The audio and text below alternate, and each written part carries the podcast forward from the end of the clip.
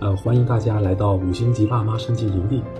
那我是 Doctor James，华南首位的 BCBA 国际幼型分析师，主讲儿童行为分析与干预。Hello，大家好，我是 Carrie 妈妈，很荣幸能来到 Doctor James 的直播间。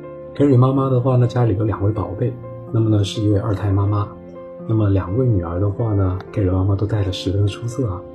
那么今天的话，我们会在直播节目里面，那么跟大家一起来分享一下的，就是二胎时代的一个酸甜苦辣。那最近的话呢，想必大家也都是知道啊，因为新冠疫情的原因，那孩子们的话很多都停学在家，那相信各位爸爸妈妈是不是都已经给折磨疯了吧？那 Carrie 妈妈，你们家现在是什么状况呢？哎，我那个头都大了。现在呢，每天都需要给我们家姐姐布置作业，不然她就整天在玩手机啊、看电视，完全就没有节制的。哦，那也很正常啊，因为我们现在小朋友的话，不也都只能在家不能出去嘛？那待在家里面也只要是自己找一下乐子了，对不对？那难道说我们也希望他每天对着墙发呆吗？是吧？啊，那对，如果真的是对着墙发呆，可能我们也会担心啊，或者是不是孩子有一些其他问题了？那 Doctor James，你这么说呢，也是挺有道理的。那那你觉得我应该怎样去比较科学的去帮他安排，就是他的他的一个时间呢？嗯，一般的遇到这种情况的话呢，呃，我们家啊，比如会常常使用了一个叫时间程序表的东西。那比如说，我们呢会鼓励呢，就是小朋友啊，将每天要做的事情列出来。那比如说啊，写作业是吧？那可能会有复习啊、预习是吧？好，那还有那些玩耍的时间，还有呢帮忙做家务的时间。嗯，好，那么的话，我们会将一个项目一个项目呢，全部都分了贴纸把它都列出来啊。啊，比如说这个呃做家务，那可能分了像打扫啊，或者是倒垃圾啊，又或者抹桌子之类的啊。好，那么会呢就把它整理出来的话呢，会贴在孩子的书桌前。那小朋友做完一个呢，我们会在旁边打个勾。那么其实通常来说，小朋友都很掰这种方式啊。他们呢说就是特别有成就感啊。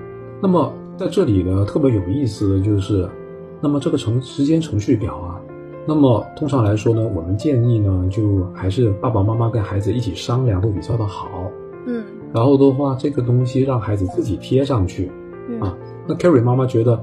呃，像如果这么做的话，其实，嗯，就是稍微我们用点技巧啊，那这样会有什么好处呢？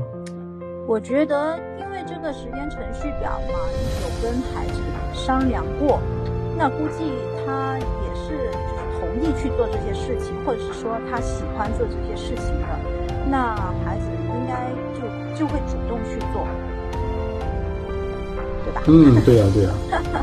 对，我也觉得是啊，反正我们家呢就很明显啊，对吧？如果我呢是要求他就这么去做的话呢，是吧？那我们就发现，哎呀，小朋友就是苦瓜那么的脸啊。其实我们这也很容易明白，是如果我们要求孩子做这个做那个，那不就有点像单位领导布置计划吗？啊，那的确有时候呢，小朋友的话呢，是他是做了，但是在里面他欠缺了主动性。那么，所以。如果我们用了这样子一个小技巧，那也就是哎，跟小朋友的话一起商量一下，好，那么然后让孩子的话主动的，然后都将计划写出来，并且的话呢，将计划贴上去来执行。那么小朋友其实在里面呢，既提升了他的主动性，而且也会产生了呢，就是对计划负责那种态度。啊，那我个人觉得还是不错的。